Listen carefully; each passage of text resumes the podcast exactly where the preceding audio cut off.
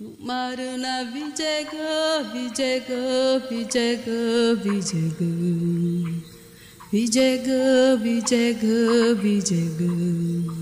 Na Vijayga, Vijayga, Vijayga.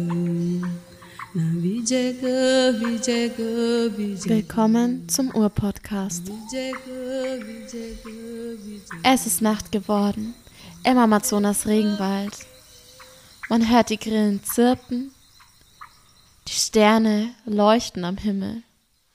Das Wasser fließt in einer unglaublichen Geschwindigkeit. Blumen duften. Der Wald versprüht ein ganz anderes Aroma als tagsüber.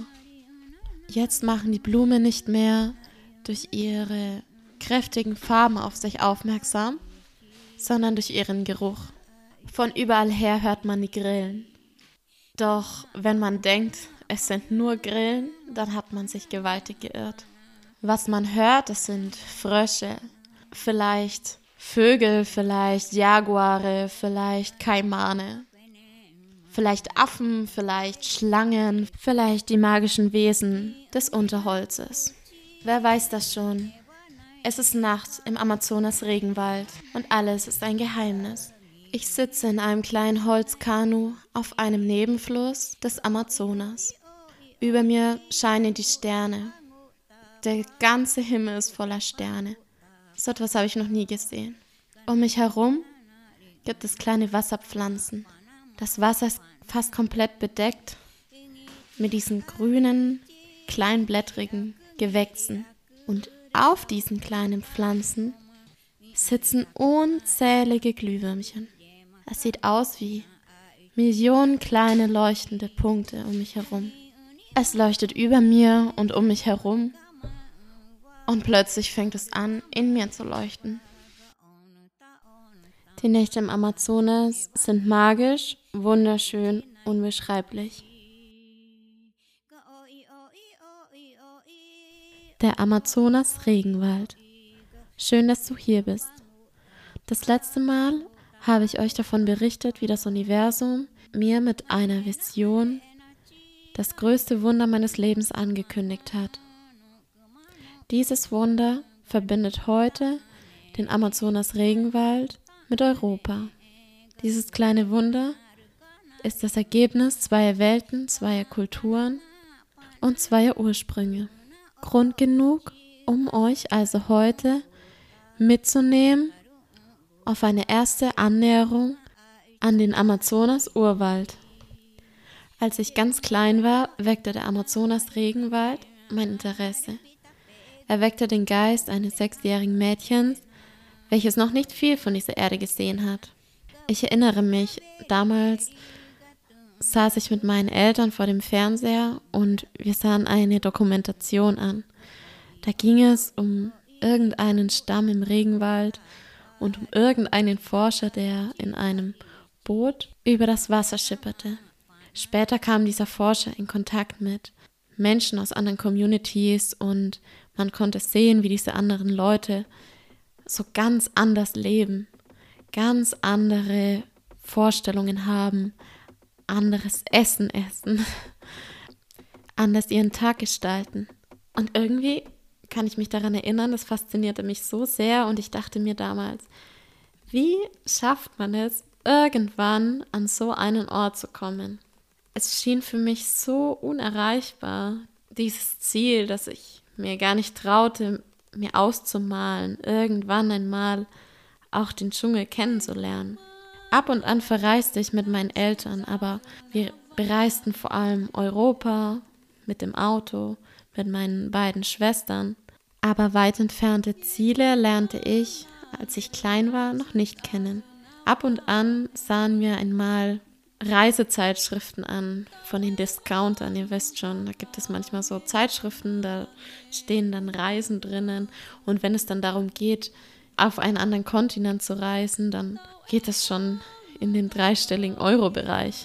Als ich jung war, konnte ich mir also nie vorstellen, einmal weiter weg zu reisen, geschweige denn so einen ganz anderen Ort wie den Amazonas kennenzulernen. Als ich ganz klein war, hielt ich also nicht lange an der Idee fest, den Dschungel zu bereisen. Später in der Schule wuchs mein Interesse jedoch wieder, wenn es um Urwaldthemen ging, wenn es darum ging, was es für Problematiken gibt.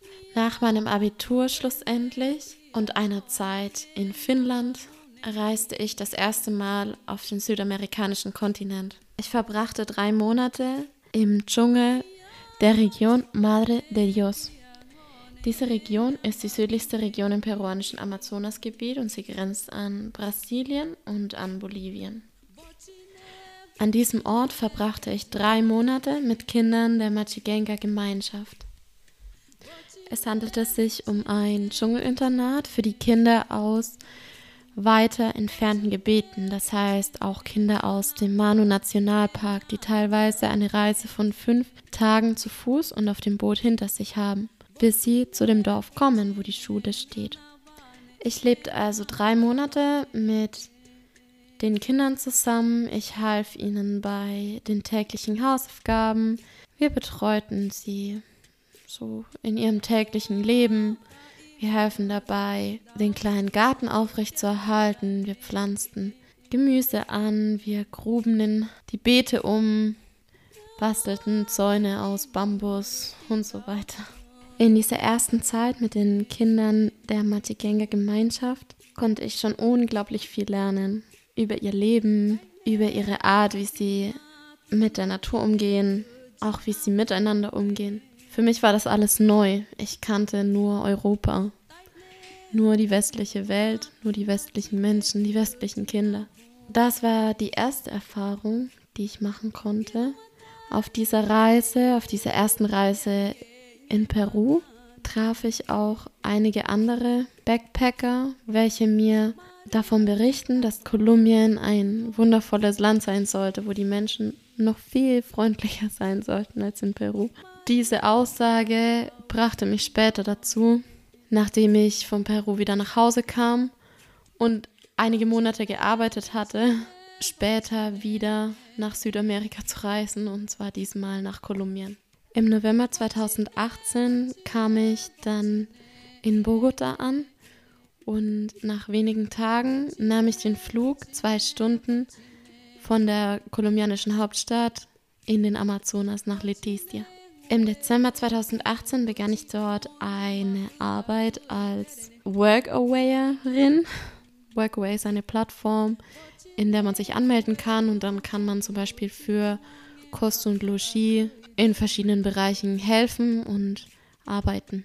So fand ich dann eine Beschäftigung als Übersetzerin in Leticia für ein Tourismusunternehmen. Und so verbrachte ich dann zwei Monate im kolumbianischen Amazonas-Regenwald, direkt am Amazonas.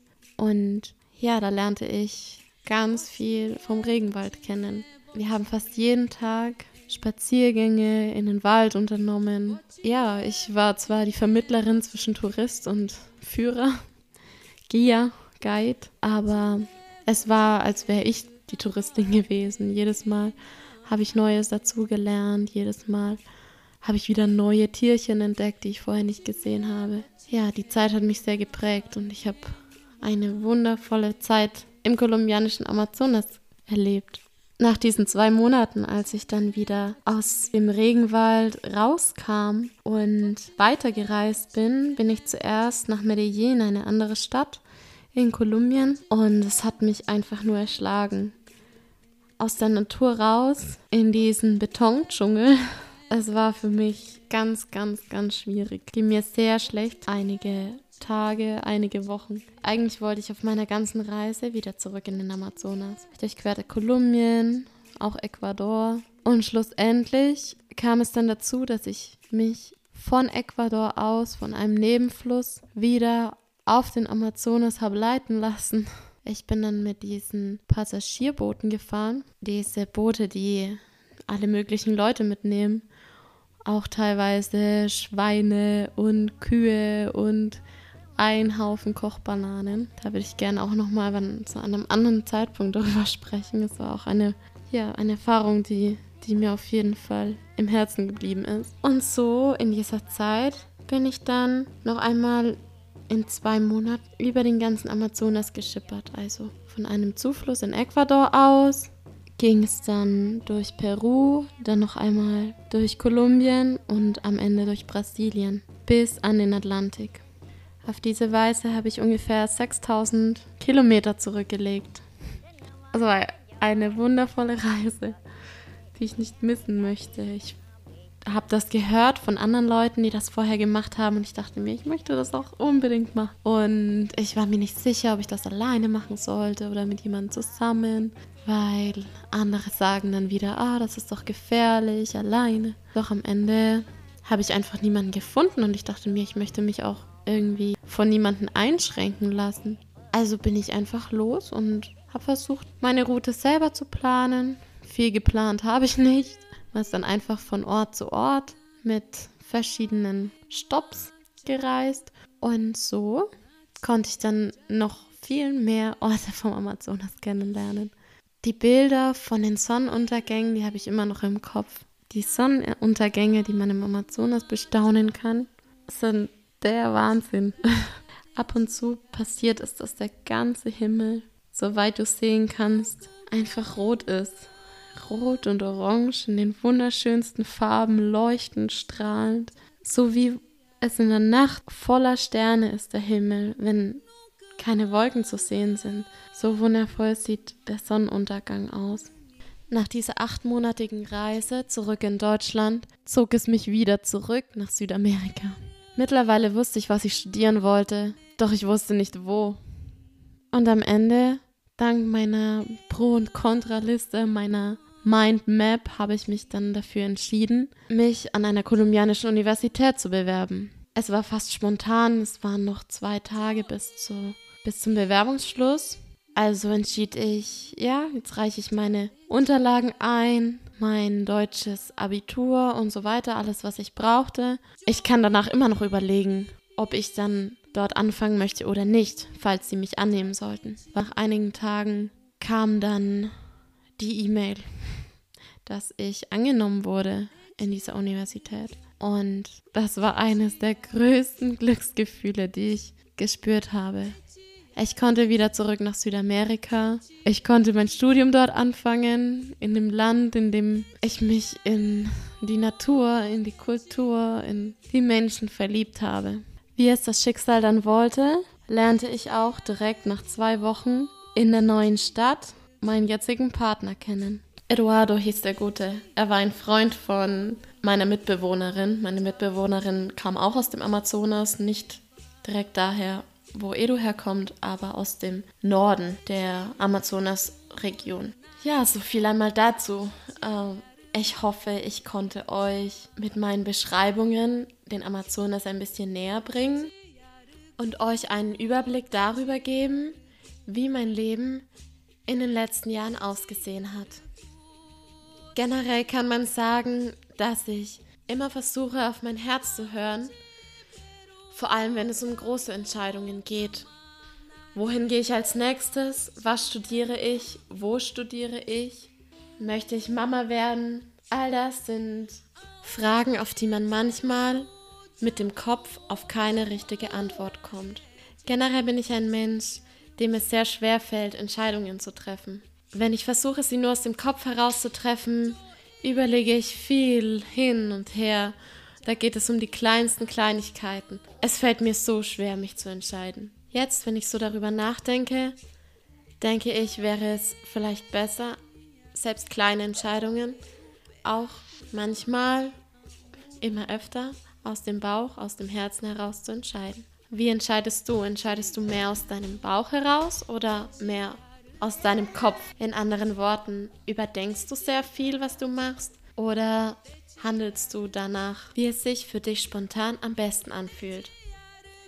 Zu guter Letzt möchte ich dich ermutigen, einmal ein bisschen mehr spontan zu entscheiden, dich einfach fließen zu lassen, deinem Herz zuhören. Gibt es einen Ort, den du unbedingt mal besuchen möchtest? Eine Aktivität, die du schon so lange herausschiebst? Vielleicht ist es nicht immer einfach, den Zeitpunkt zu finden. Doch versuche einmal, alle Hebel in Bewegung zu setzen, um dir diesen Herzenswunsch zu erfüllen. Vielleicht hast du eine Familie, vielleicht hast du ein Kind, vielleicht hast du eine feste Arbeitsstelle.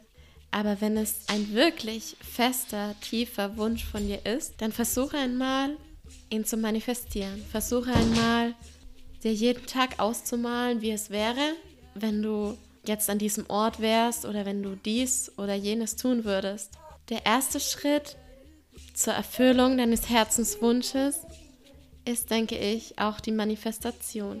Und sobald du deinen Traum manifestiert hast, lasse los. Gib deinen Wunsch ans Universum ab. Fließe mit dem Leben, sei offen für alles, was kommt.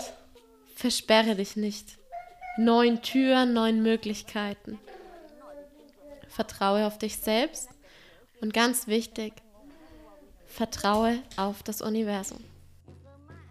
Schön, dass du heute hier gewesen bist, dass du mich begleitet hast auf dieser ersten Annäherung an den Amazonas und ich freue mich, dass du mir ein bisschen Zeit geschenkt hast. Ich schicke dir ganz viel Licht, Wärme und Vertrauen und auch ein kleines Quäntchen Mut dafür, dass du ganz bald schon beginnst, deine Herzenswünsche zu manifestieren und offen dem Leben in die Arme läufst.